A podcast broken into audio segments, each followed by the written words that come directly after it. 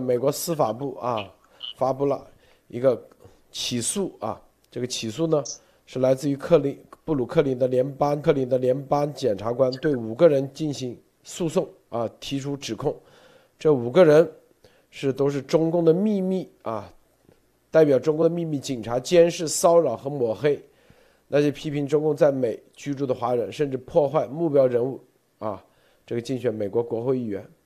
其中啊，有一些民运的啊，之前啊打着民运的什么大佬的名义啊，在这美国，这个有四个人啊，都是并不是很出名，但是有个叫王淑君的啊，这还挺出名的，之前是一个民民运组织的一个什么，又是秘书长啊，又这又那的，是吧？结合前两天啊，有这个法拉盛的律师叫李静静啊，律师被刺杀，被刺杀。这一系列的事情，首先让这个托尼先生啊，你对这个事情应该了解的比较多一点，能不能给大家介绍一下呃基本情况啊？啊，是这样的，就是我们这个路德社前两天节目也说了，这个李静静律师啊，这个我查了一下，啊，他也是这个八九六四的这个民运领袖之一，啊，然后他来到美国以后呢，他就转为做这个律师这个职业啊，呃，然后呢也帮助了很多人。啊，帮助了很多这个从中国，特别是哈逃到美国的人啊，呃，那在这个他是在十四号当地，然后在办公室里边遇刺，呃，说是一个这个女女客户哈，但是应该是李金律师呢，应该是没有收他，就是因为这个这个女客户呢，她应该是在其他的律师事务所呢，就是说。呃，做了一些服务啊，办身份啊，但是呢，可能不是很顺利，然后呢，就来找李静静，啊，他是十四号去那边，然后呢，就拿刀呢，就是把李静律师呢，就很很不幸哈，就把李静律师给刺死了，并且我看到一些消息指呢，他其实前几天呢也有去，但是呢，李静静律师呢其实是没有收他，就是当做是没有收他，就是当做这个，就是不收他当当客户。啊，并且大家其实在网上都能看到那段视频啊，就是，啊，应该是他从警察局啊，这这个这个杀人杀人这个嫌犯啊，二十五岁啊，应该是河北人啊，然后呢，自称是在国内受了迫害这样子，然后呢，大家能看到他从这个警察局啊，或者是 FBI，把他从警警局的大门带到车里的那个警车的那段呃录像，啊，我是非常的惊讶的，我觉得。他是他原话应该这么说，他说，啊，你们这些中国人竟然恨中共，竟然恨中共，什么好多学生都被你们给害了啊，还有很多的学生，所以从如果如果作为我们中国人的常识来理解啊，因为我们都不是律师，也不是相关的办案的这个这个警方或者 FBI，啊，但是呢，就是从中国人的常识来听，这个就基本上是。政治的这种，我觉得是谋害啊，因为这就等于是说，呃，这个二十五岁这位女的这个嫌疑人呢，她是站在中共的这一边的，她认为反抗中共都是错的，都是有问题的。那这是我这个目前看到的这些消息，同时呢，我又看到另外一条消息，就是说，我们知道今天 FBI 的这个案子呢，其实呢。呃，从某个信息里边居然也能联系起来啊！呃，大家知道这个被被起诉的这个人里边五个人里边呢，有一位有一位叫做这个王淑君，这个王淑君啊非常有意思啊，啊，这个王淑君呢，他其实成立了一个基金会，他叫做啊胡耀邦赵子阳基金会，就是说这个英文媒体里面，包括司法部里边，其实写了是两位。啊，这个中共的前领导人，对吧？就是这个胡耀邦赵子阳基金会。然后呢，大家，所以呢，呃，这个李进进呢，曾经是担任过这个基金会的会长。那在起诉这个王淑君之前，李进进遇刺，那这个就这个点如果联系起来，就非常非常的巧合了。啊，好的，路德，我觉得这是一个背景的介绍啊，嗯。对这个非常蹊跷啊！说实话，让人琢磨不到啊。这个胡兆基金会的啊会长、董事长，这个王淑君呢是这个秘书长啊。头一天，这个李晶晶律师被刺杀啊，这个凶手极其凶残啊，这个刀刀致命啊，说左一刀脖子右动脉啊，左动脉，右一刀左动脉右动脉，然后插着心脏一去，所以是比较凶残啊，比较这个冷血，比较专业。然后呢，第二天啊，两天以后，这个王淑君是吧？这胡兆基金会，胡兆基金会里面有很多人在里面啊，很多人在里面。这个之前这个很多民运的一些人士都在里面。这个所以让人很震惊啊，这个这震惊。具体咱们这里啊，绝对不想过多的啊。关于这一点，没有任何情报啊。这种已经美国 FBI 已经判案的事情，咱们只是说事实啊，不做任何的。预判也不做任何的分析啊，只是把这个事说出来，啊，这是王淑君的事情，啊，这个具体因为是指控啊，那当然他法庭最后还是要法庭来裁决的，看他怎么辩护吧。我相信这个事情他会很多啊，在辩护的过程中，包括那个张小什么张小宁是吧？张小什么？这个啊，呃，在法庭上一定会有很多文件啊爆出来，大家。应该可以，就是这起这个案子，在他们的辩护过程中，包括检察官啊递交的很多这个证据里头，应该会把很多民运的啊这些人 全部给爆出来啊。这个王淑君啊，关键王淑君他还什么呢？他说他收集啊，二零一五年啊就被 FBI 就盯着他跟这个国安啊帮助国安。啊，中间经常回国啊，二零一九年还回国，收集很多啊名单啊，收集很多名单。这个西藏人、维吾尔人、蒙古人啊，很多人这些名单，我看这我觉得啊，我个人不是这些知名的异议人士的名单，而是很多啊办政治庇护的这些人的名单交给中共啊，主要的是一些香港。西藏、维吾尔、蒙古人，这些名单啊，对中共来说，那可能就很有价值的。比如说啊，某个名蒙古人，是吧？啊，蒙古人啊，到美国申请了庇护，啊，找到某个律师，具体哪个律师咱不说啊，呃，肯定跟他有关系，跟王淑君有关系。然后中共掌握了这个名单以后，哎，通过这个名单，啊，是吧？然后他有几种做法。第一，如果这个律师帮这个蒙古人或者这个香港人啊申请庇护的时候写了假的材料，他掌握了这个假的庇护材料以后，第一，立马可以给蒙古人是吧？或者是这个什么说你这是假东西啊，你得给我党服务，否则的话，我把你这个披露出来，你就死定了，在美国都待不下去了。哎，这是一招，是不是？第二招。他有这个名单啊，在国内，他就可以看。如果是真的，这个人是真反共的名单，那就根据这个人看看在国内到底所有的关联人士啊，估计就控制了。就是真反共和假反共，假的政治庇护的，他就可以把这个人发展成为中共在美国的特务啊下线啊。真的，那可能就是把国内的啪，他给。边控啊，特别是香港的，香港的很多可能是真的啊，应该都是真的。他就哎，这个香港人，你看，在美国申请的庇护，那我们看看他在香港谁谁谁，这网络不就可以抓人了吗？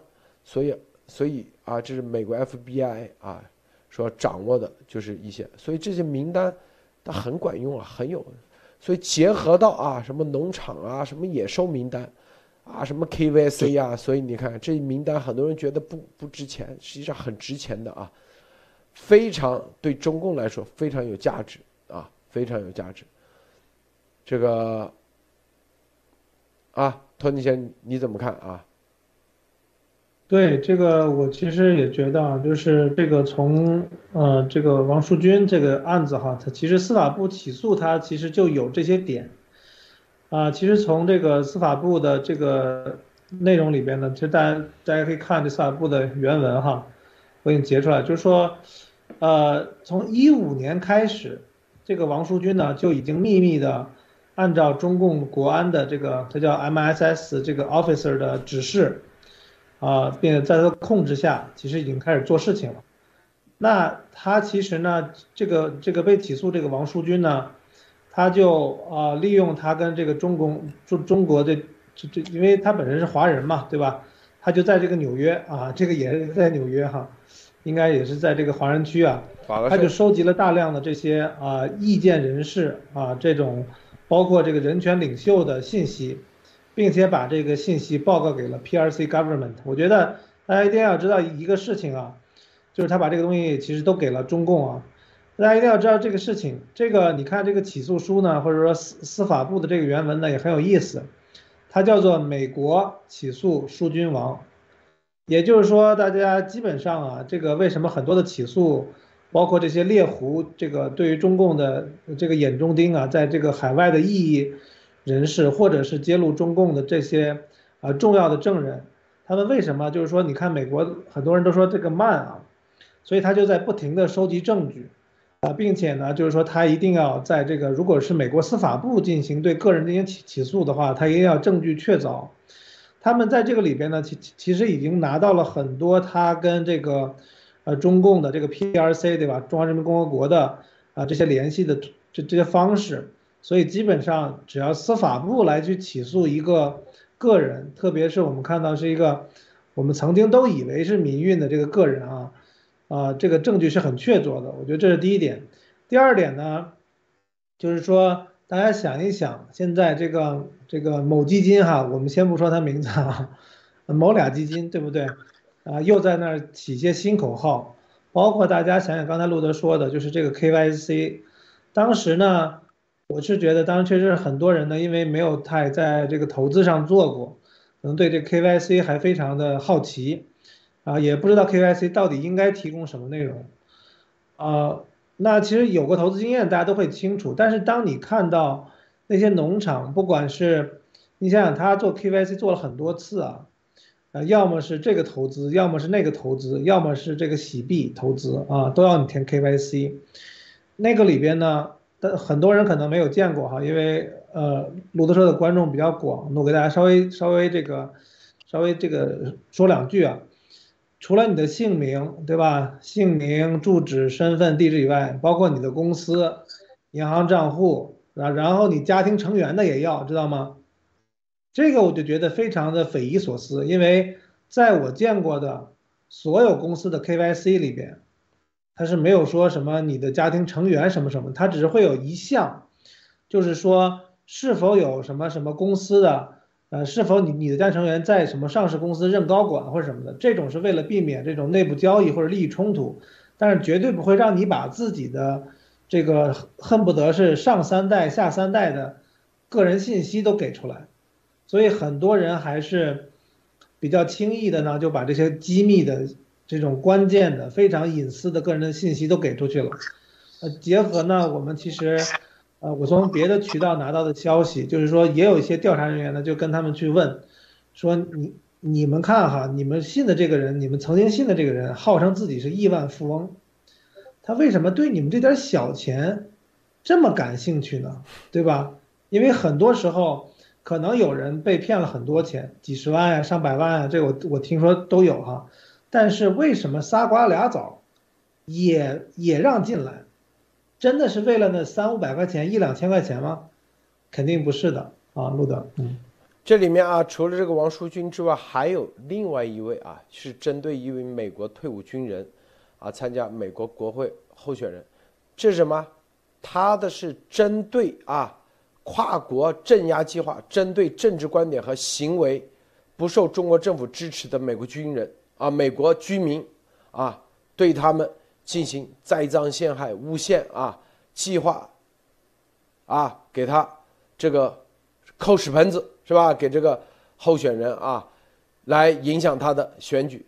这个案件如果一旦啊，一旦成为一个判例法的话，就等于说啊，你看，在美国啊，控制言论，就是他就是栽赃陷害。那说白了，丫头对我和严博士的这种，是吧？这种啊，什么举牌那些，一样的，是一样的案例的啊，一个同样的案例，我告诉大家啊，是吧？看到没有？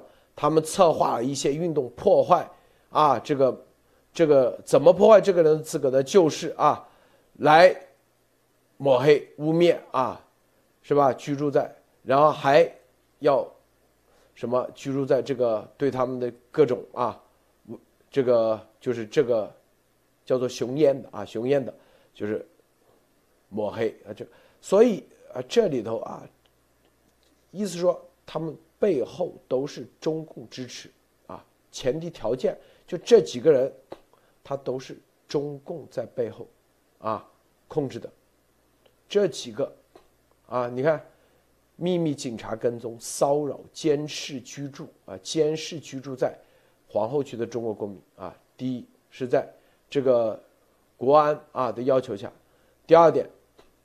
啊，虽然没有杀他，就是没有有进任何的什么呃这个杀人啊，或者因为这这几个案子啊都没有，但是由于他们对美国这些啊异异议分异议人士啊进行了，你看危害限制言论自由，在美国限制言论，攻击持不同政见者，啊维护共产党权利，这几件事核心的，就这个案子的。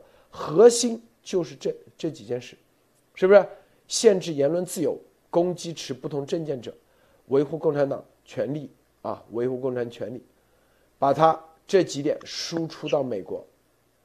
这几个案件，一个叫李启明，啊，就是聘请一家私家侦探啊来监视这个受害人，然后呢，提供各种信息啊，然后对受害人进行。啊，各种攻击，言语攻击，身体的啊，各种攻击，阻止其参选。啊，这个案子一旦定下来，那就是压头啊，发动很多人去这里那个啊，去这些名人士家里，包括去我们和严博士讲，这都是判例法，立马啊，都会一起的啊。为什么很多时候不直接对压头？因为压头他第一。他有钱，中共给他钱。第二，他有挡箭牌啊，一堆什么农场的。第三，他还有班农啊，是美国右翼给他做挡箭牌，他可以变成说啊政治陷害，所以先做判例法啊，这是看到没有？第二个就是美国起诉王王淑君这个，王淑君这主要是什么呢？就是利用民运的啊什么反共的身份，实际上收集啊。所有的人这些信息，他主要罪就是这个，收集信息报告给中国政府，因为这个东西也是第一个案例。为什么呢？收集证据有罪啊！收集证据，大伙都说他一定会这样辩护。我是收集证据有罪了，我又没害这些人，我又没杀这些人，没有那个，就是收集证，收集这些人的信息。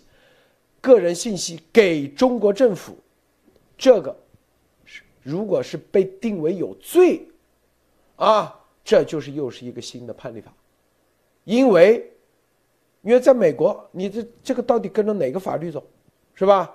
收集信息，递给美国啊，递给中国政府，这个有罪这个事情，这还是第一次。刚才上面那个也是一样啊，他说我又没你。那个美国言论自由啊，我对他这种攻击是吧，也没杀他，也没让他伤身身体有任何伤害，凭什么说有罪？对这两个事情是吧？包括他说啊，我找人监视，这个监视你有啥那个啊？你有啥证据啊？监视我又没是要没有啊？对他进行身体上的损失或者啥啥啥，所以这两个他都是从根本方上。根本上讲，这都是对啊，美国重新的啊，重新的，就是法律的界定，就是这两条能不能把他们判成中共的特务？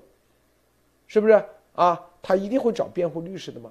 啊，说凭什么你那个，比如说王书军，凭什么说我这个信息发邮件那个人就是中共特中共国安的？你哪个也就跟丫头说有赖有 one hundred percent 赖，是不是？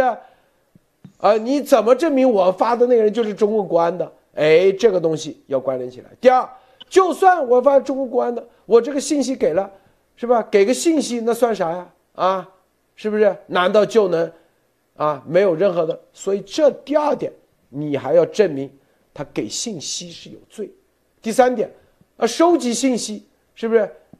啊，这个东西，你看这里头牵扯到很多，就是定罪这块，法官最终定罪这块，因为他这个啥是刑事啊，说白了，到底走哪个法律，有没有陪审团，还是法官判，是走那个外国人代理法走，还是说哪个？这里头在法官的这个层面，啊，是要说白了，这几个案子都不是这么好判的啊，就。就是，如果啊，如果中共他们请，请牛逼的这个这个律师来辩护的话，哎，真不是很好判的啊。法官最终啊，能不能定罪，难度也是有一定的啊。告诉大家啊，因为这里头，并因为他前面两个案子你看没有，并没有证据说造成啊实际的伤害。就丫头为什么敢于叫这人去那个？他说我是和平抗议啊，我。从来没有那个，明白吗？所以这就是，这就是这个逻辑在这。第三个说啊，就把一个艺术艺术啊，就是那个习近平的这个这个雕像啊给毁坏了，毁坏雕像这个，他说哎，一个雕像，那犯罪了吗？啊，你最多你凭什么我毁坏雕像？那就是特务，是不是？所以这个第三个也是他也是有足够的理由去辩护的。是吧？他说啊，这个雕像是吧？你最多叫做啊，民事，是不是？还有他还有一个说啊，给这个人安装监控设备啊，什么这些东西啊？所以这里头都有很多的很多的啊，这个，但是美国司法部啊，在这个时候给他放出来，是吧？我相信一定是有有足够多的啊，足够多的证据。呃，能够在法庭上啊定罪，啊，能够在法庭上定罪的啊，但是，告诉大家啊，不管法庭多的，就这些人至少出不来啊，就百分之百，就是不可能用保释能出得来，至少在监狱里待个三到五年啊，就不是监狱啊，就看守所，就是美国羁押啊，就是在啊最终裁决之前。至少待个三至五年，这这几个案子至少几年以上。我告诉你啊，至少几年以上，他是出不来的，啊。所以因因为啊，你们要啊，这这个其实更重要的意义在哪里？更重要的意义就是美国司法部开启了对中共的这些所有的特务的啊一个新的一个形式，啊，什么形式呢？只，啊，只要啊，就是说，不一定说你这个特务要杀了人才抓，啊，你只要啊做了这些没杀人、没有身体伤害这些，你哪只要去监听、监控，啊，然后什么打假装什么抗议啊，毁坏这些人的名声，然后哪怕啊。这个有一些啊，这个物资的损失，表面上是民事，司法部他都可以去起诉，他这个其实，这五个人一起诉，法官批准他们去抓捕，因为这几个人已经抓了啊，有有两个说是在逃中，那就法官都已经立案，这是最关键最关键的，法官已经立案，立案的话就可以抓捕，等于说接下来就算没判下来。那会很多很多都会被立案啊，就可能一批一批的，一批一批的啊都会被立案，就同样的，同样性质的啊，就基本上就是同样性质的。你看这个性质，啊，放在过往这些都是很难啊，法官是很难立案的。但是现在这个特殊情况，在大环境啊各方面的特殊情况，啊，因为。这有个一个重要的特殊情况，跟李金那个没关系啊。一个重要的特殊情况是吧？就是美呃中国政府在美国已经不是同盟关系了啊，已经成为了一个敌对关系，这是重重要的。就相当于你看他这几件事情，如果放在之前，美中之间是同盟关系的话，啊，给中国政府就相当于你给英国政府啊汇报什么什么，这不叫间谍啊，这不犯罪，明白吧？这叫做啊个人信息那个。但是如果你说你给俄罗斯哪怕搞一个情报那个，那都是立马抓。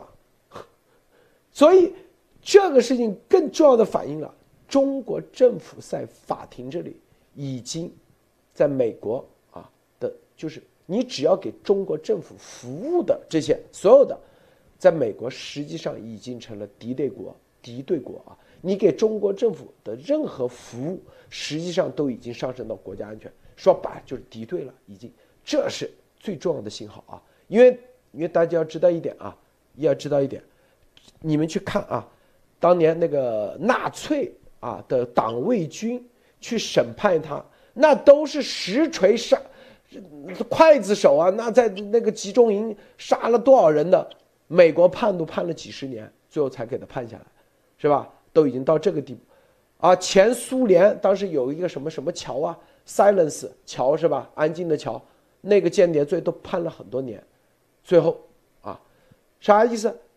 就是前提的一个大的条件是，国与国之间的关系，这是大条件，其次。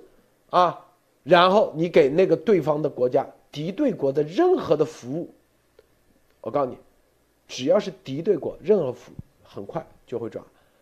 如果不是敌对国，是同盟国啊，任何服务法官不会立案的。根本根本点啊，我看到这是我的观点啊，看到是这一点，就是我今天看完这个，我发现哇，法官居然这事儿都立案，那这事很大，啊，说白了，因为这里头没有一个人。是因为这几个人就，啊，什么死了、伤了啥的啊，或者是偷窃了大量的美国的机密，而之前都是之前你看中国的特务啊，都什么啊，要么就偷偷了美国 F 二十二的情报，要么是偷了美国的种子，哎，这些叫间谍罪是吧？但现在这个你只要给中国政府汇报工作，那都是间谍罪了啊。特务，托尼，你觉得呢？对，我觉得现在这个确实是啊，这个对于中共的特务来说哈，确实是很不乐观，并且其实在这个就是刚才大家看到哈，那个叫加州雕塑公园啊，自由雕塑公园，这个陈为民哈，他是这个这个雕塑家啊，其实这里面有一个小的地方就是什么呢？大家能看到就是。他其实这个里边，其实司法部起诉里边不光是华人或者中国人啊，还有一个是巴西人，就是这个齐布里斯，就是他其实呢，就是他们也就是雇佣了很多的外国人来去，啊，对这个在美的中国人跟华人进行迫害啊。然后呢，这个这个陈明呢，他其实请的这个律师陈什么？就是李建律师，他因为他要起诉，就是说，啊，就是说这个他们在这个。对他的这个雕塑的破坏，所以其实呢，现在看起来呢，这个，呃，建律师呢，他确实是非常的，啊，在这个里边起了一个关键的作用啊。然后呢，也是遭到了这个，我认为哈，个人认为呢，确实是遭到了这个中共的这个毒毒手啊，啊，所以我觉得这个这个，要不然牛赖老哥，你跟南先生也也来看一看啊。嗯。好了，我先说一下啊。我我最初看到这个新闻的时候，我的感觉就是，中美之间的这个差异啊，非常大。就中国人做事儿，就或者是讲话，总喜欢上纲上线，我们叫是吧？把这个事儿都都讲的老高老高，是吧？美国人呢，就经常把个事儿就实实在在，这个事儿呢。平时很好，这大家都都都能够体会，是吧？要不然大家这么的这么喜欢美国，是吧？但是呢，对间谍这事，这个这个事儿呢，就好像有点不一样。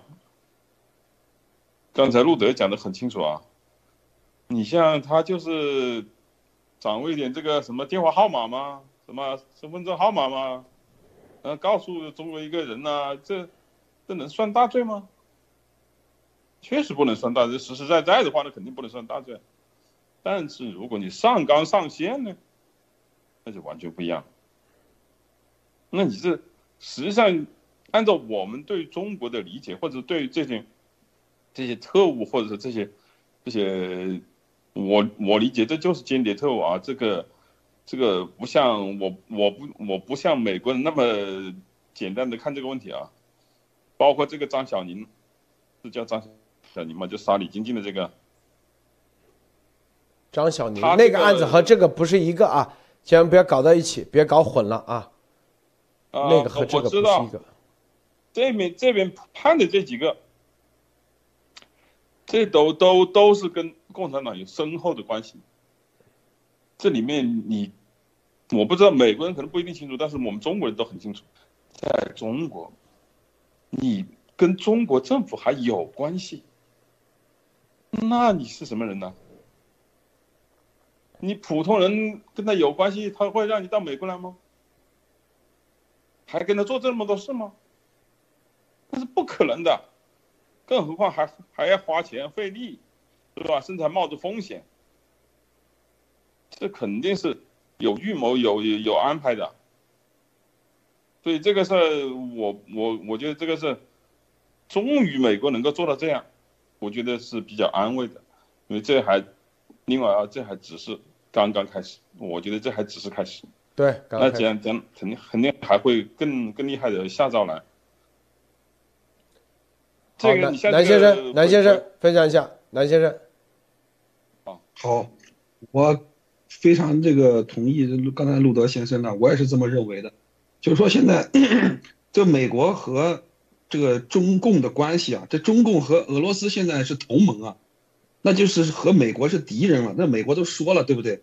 那普京现在是战犯了，所以说原来这些事呢，可能在这个这个呃，就像类似于这样的事啊，他可能还呃不会到这个地步，对吧？还没有说是做出来这种这个所谓的间谍罪的这这种地步深度，但是现在的话这完全不一样了，美国与中共的这种关系，对吧？这美国政府已经把它定下来了，所以说，类似于这种所谓的这种呃起诉这几个特务的事儿，这今这这只是个开始，真的应该是这样，只是个开始。好，那个这个问题我先说，我再深入的给大家看啊，你看这个第三个案例啊。一个叫做 Frank 刘啊，一个叫 o r s t Bay，啊，叫呃不是，叫什么 Matthew 啊，这个是一个巴西人，这个巴西人是一个保镖，啊，说白了就是安保公司的，啊，这个刘呢是一个媒体公司的啊总裁，然后啊另外一个啊叫孙啊孙强，是吧？是什么嘞？一个 IT 人士，国际科技公司的中国员工，什么呢？刘呢啊？在这个国际科技公司，你看它是国际科技公司，它并不属于，啊，现在的情况看，它不属于这个国安的，是不是？啊，怎么证明它是国安的？在孙的指挥下，通过监视和传播，监视是谁负责监视？就是这个安保公司。安保公司，我跟你说啊，我告诉大家，我们那段时间啊，是吧？背锅，说白了，这种。他请的安保公司，在美国这安保公司对你进行监视，在美国这合法的，你知道不？你们不知道吧？啊，调查我们的所有，我当时就问，啊，当时保护我们的，他说，他说美国这是安保公司对，任何安保公司调查都可以，这叫他们的调查权。所以，但是我跟你说，你看这就法庭立案了，这事说白了，我告诉你。这是指，因为媒体公司他说，媒体公司总裁付钱，基本上就是付钱给这个巴西的安保公司去调查，啊，这个其实就是陈为民啊，中国持不同证件者，然后给他还安装了监视、监控。这我跟你说，如果我告诉你这个事情，如果啊放在过往，那只是民事，那不叫刑事。知道吗？你只能说，你去起诉别人，你对我进行那个，啊，这啥？因为我们咨询过，当时啊，说白了啊，警官啊，警察的，他说这个东西，安保公司对你那个啊，别别人是有调查权的，是不是？你怎么证明他怎么怎么怎么调查你？你要把他的这个东西给啊证明下来，他非法对那个，我说那那个难度难于登天，我跟你讲，知道吗？鸭头，你记不记得那时候啊？七月份的时候，啊，第一把严博士的护照亮出来，是吧？这亮身份，这里头也有啊，也有一样的亮身亮别人的护照信息。第二，派一个人伪装成 FBI，到严博士那楼上。我告诉你，啊，这就是里面所谓的啊。就是这里面啊，监视吗？这不就是监视吗？是不是？看明白没有？这些事情，说白了啊，这三个案例我一看，我今天很震惊，因为这所有的事情我们说白了全部都经历过，但是啊，给 FBI 反映的时候，反正就是啊，你收集，你先啊报告，先报告就行了。啊，我告诉你，法庭。你真不知道，因为那这他不都说，哎，这个，这个你怎么证明，啊，他对你们，他，他对你有伤害，你明白不？就是他监视你，你怎么证明他对你有伤害？你如果他说啊，他监视你之后，一刀把你捅了，那时候你再起诉他，哎，那叫做我之前专门说过嘛，我抢包，抢了要要一米之外，那警察跟我亲口说的，你记住。要一米之后，你才能确定抢包成功。你打，你可以打九幺式，打九幺第一时间，你抢包了。他说，他会问你，抢包人走了没有？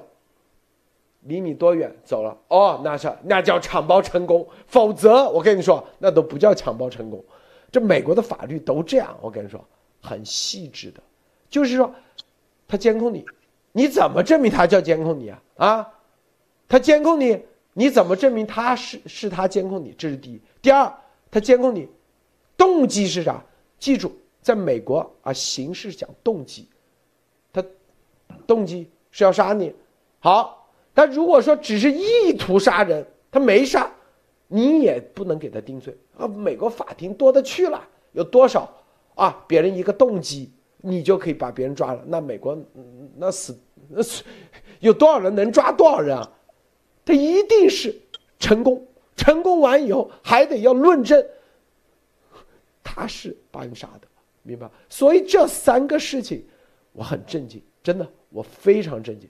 美国这一次法官、司法部如此重视这些事，我告诉你，每一件丫头都都犯了，每一件。我跟你说啊，这个托尼先生，我我这分析，你觉得啊？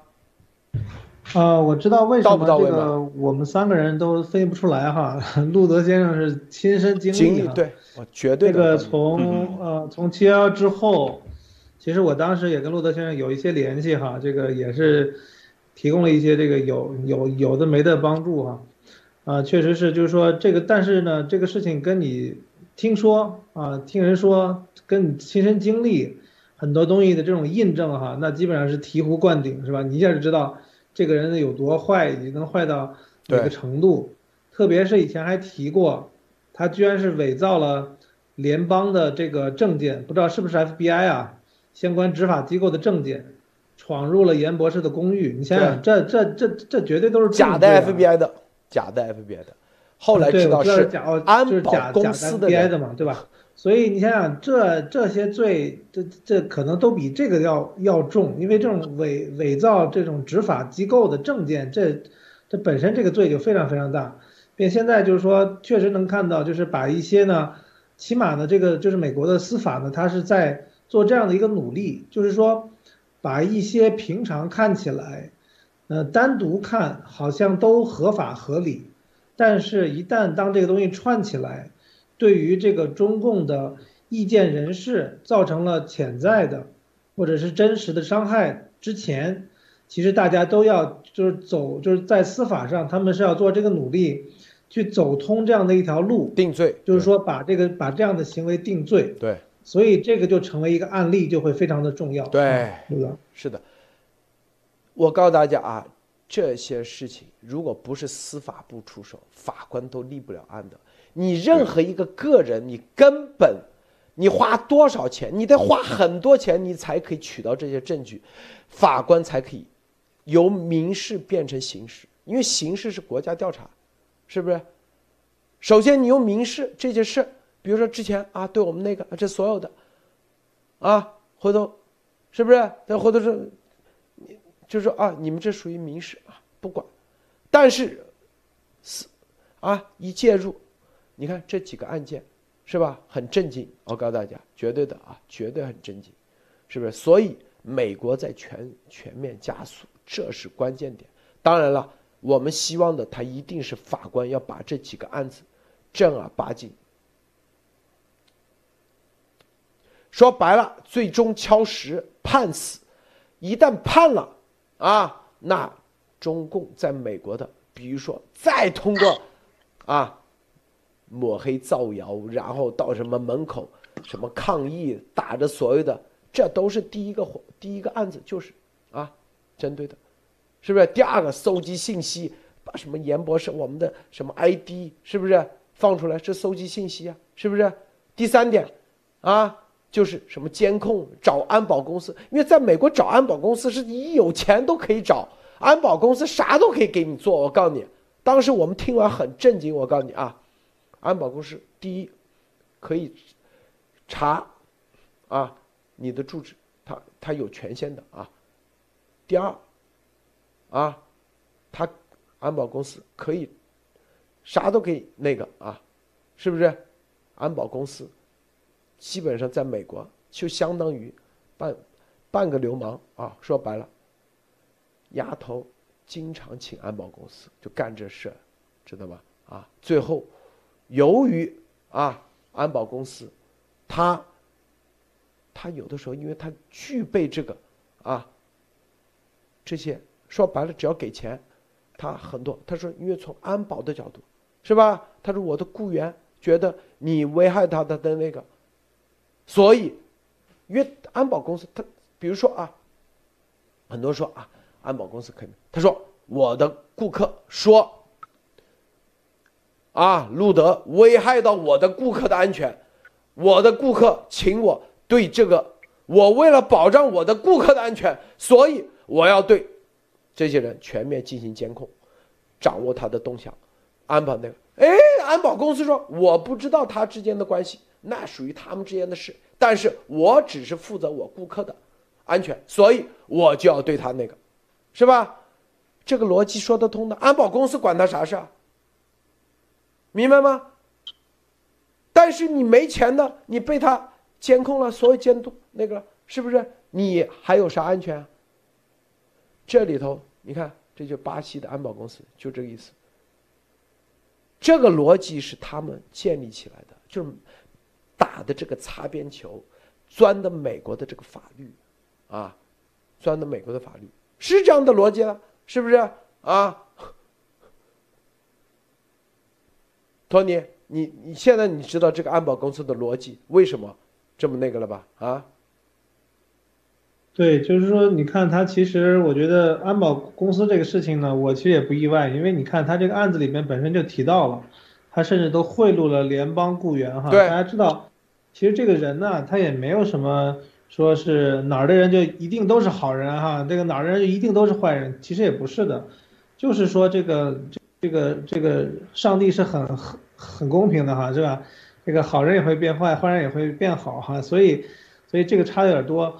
就实际上就是，呃，在这种资本主义体系下呢，它确实是很多事情都是可以在一个合理的法律框架下再去做。你看习这两天不是也着急嘛，说对外我们要举起法律的武器，是吧？这个所以说比较晚了哈。这个，所以从这个事上你就能看到，就是这里边。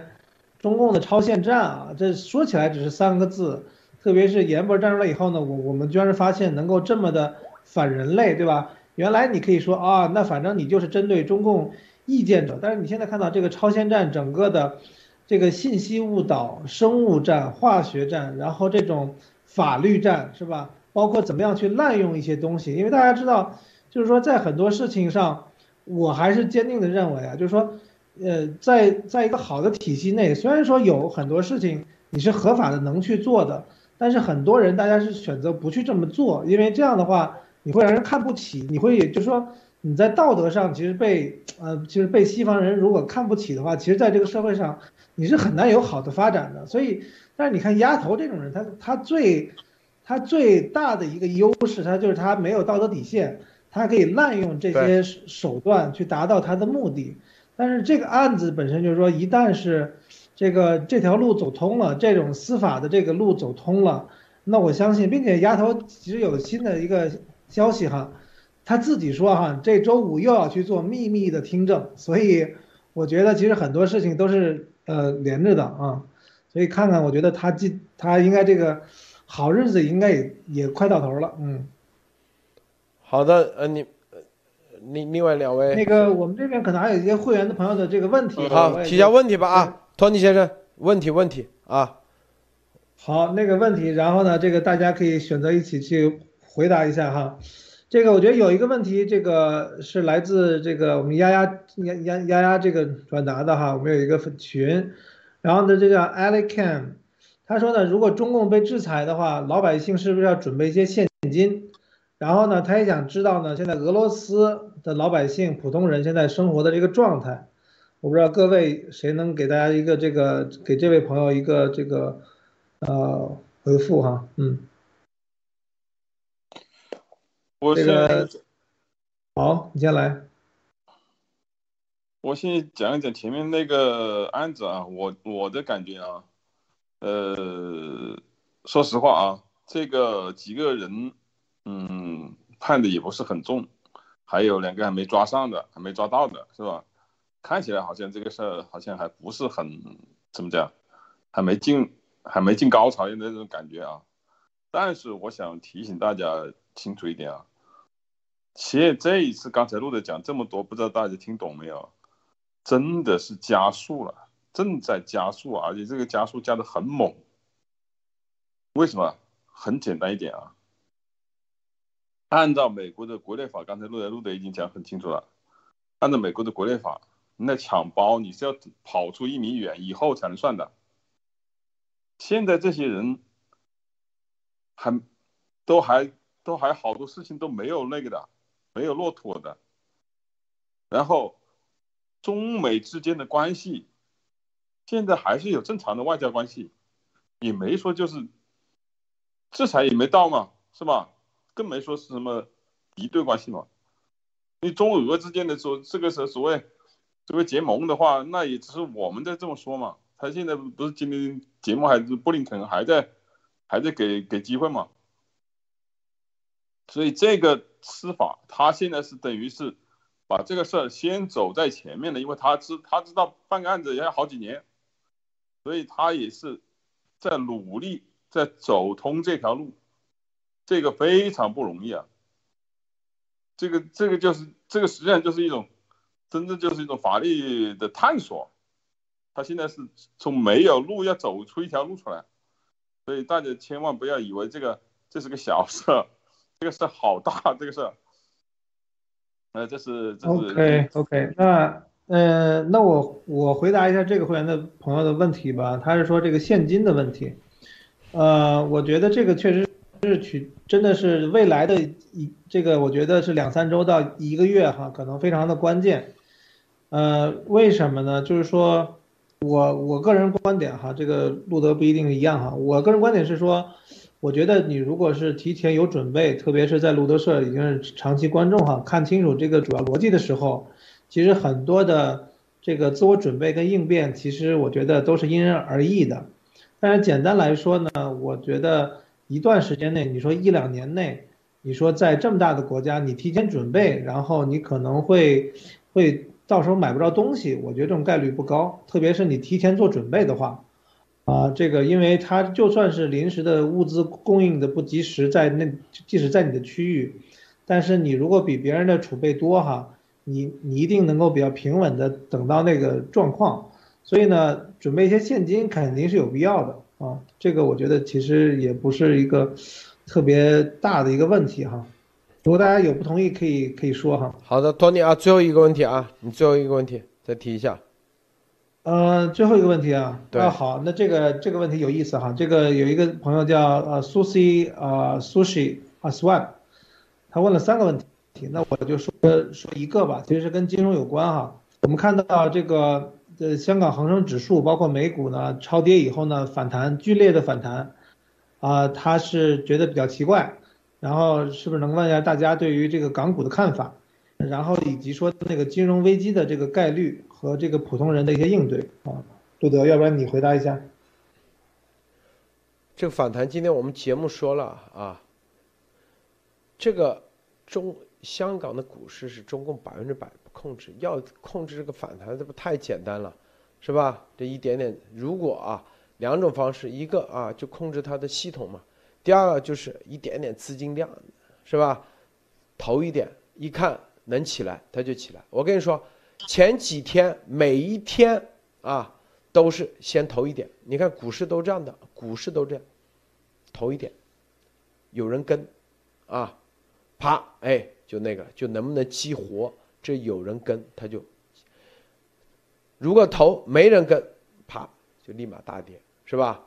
再投一点，第二天再投一点，看有没有。第三天再投一点啊，总有一天啊，有的人。最后想吃，说白了，刀尖上舔血啊！就是在大跌的时候，有的人会相信它会有点反弹，很正常。但是明天一样的又是大跌啊！为啥？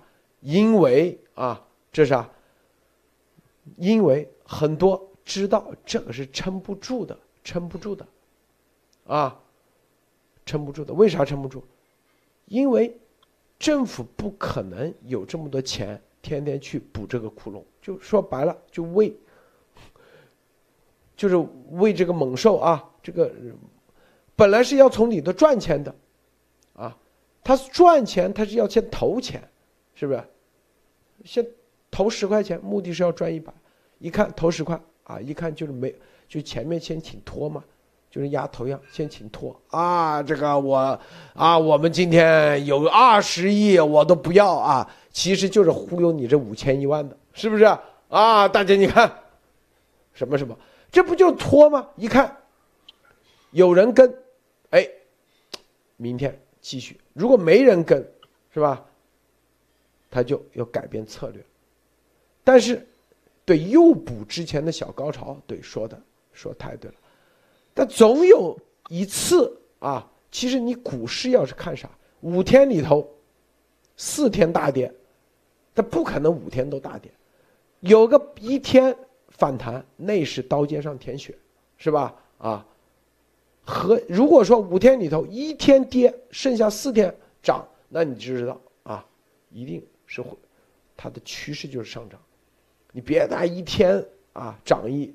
涨一下你就觉得哇有希望了，我告诉你，啊，那都是刀尖上舔血的啊，刀尖，因为它基本面、基本盘已经不在了，基本盘不在啊，这个基本盘是啥？就是西方的所有的资金已经知道不可能在中国的股市上，不可能在那个在香港的啊，在中概股、香港都是撤，都是撤，基本盘是这样啊。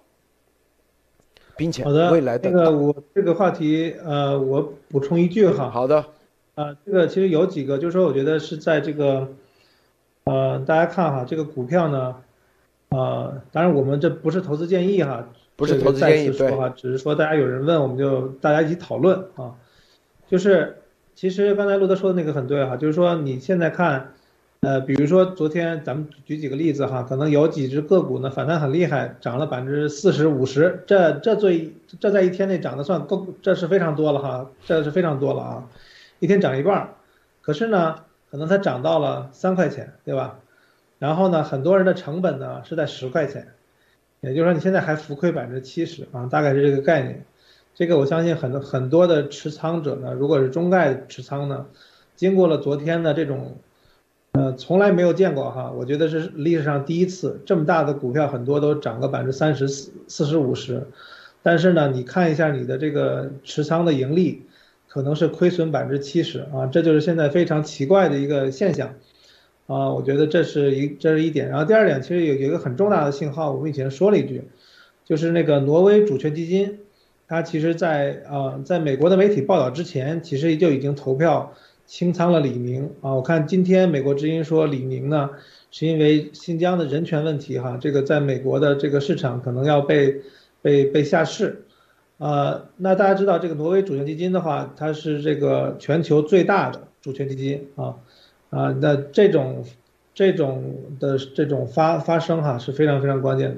然后看看南先生跟 John Life 最后要不然一人一人讲一句，对，然后我们就今天就到这里，嗯。那南先生讲吗？好，好，不好意思啊，我刚才掉线了。这个呃，我想说，想说一个，简单说一下今天这个路德社今天白天的节目啊，就是说关于这个大清洗这个事儿，就是普京他在俄罗斯他去搞大清洗，那是因为对不对？大家都看到了，他是在外部非常不顺，之后呢，通过这个东西来来来完巩固自己的这个权利。那同样呢，这个东西呢，这个吸吸包子、吸猪头啊，也会这么干，那么？外部压力实在是大的不行，这个这个到一定程度以后呢，他也会这么干。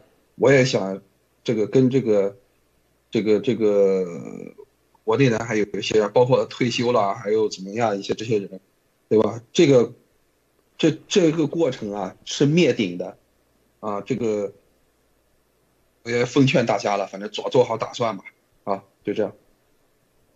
呃，我我这样，我把前面那个关于那个现金，我讲讲讲简单讲一下啊，千万要准备一点现金在手上。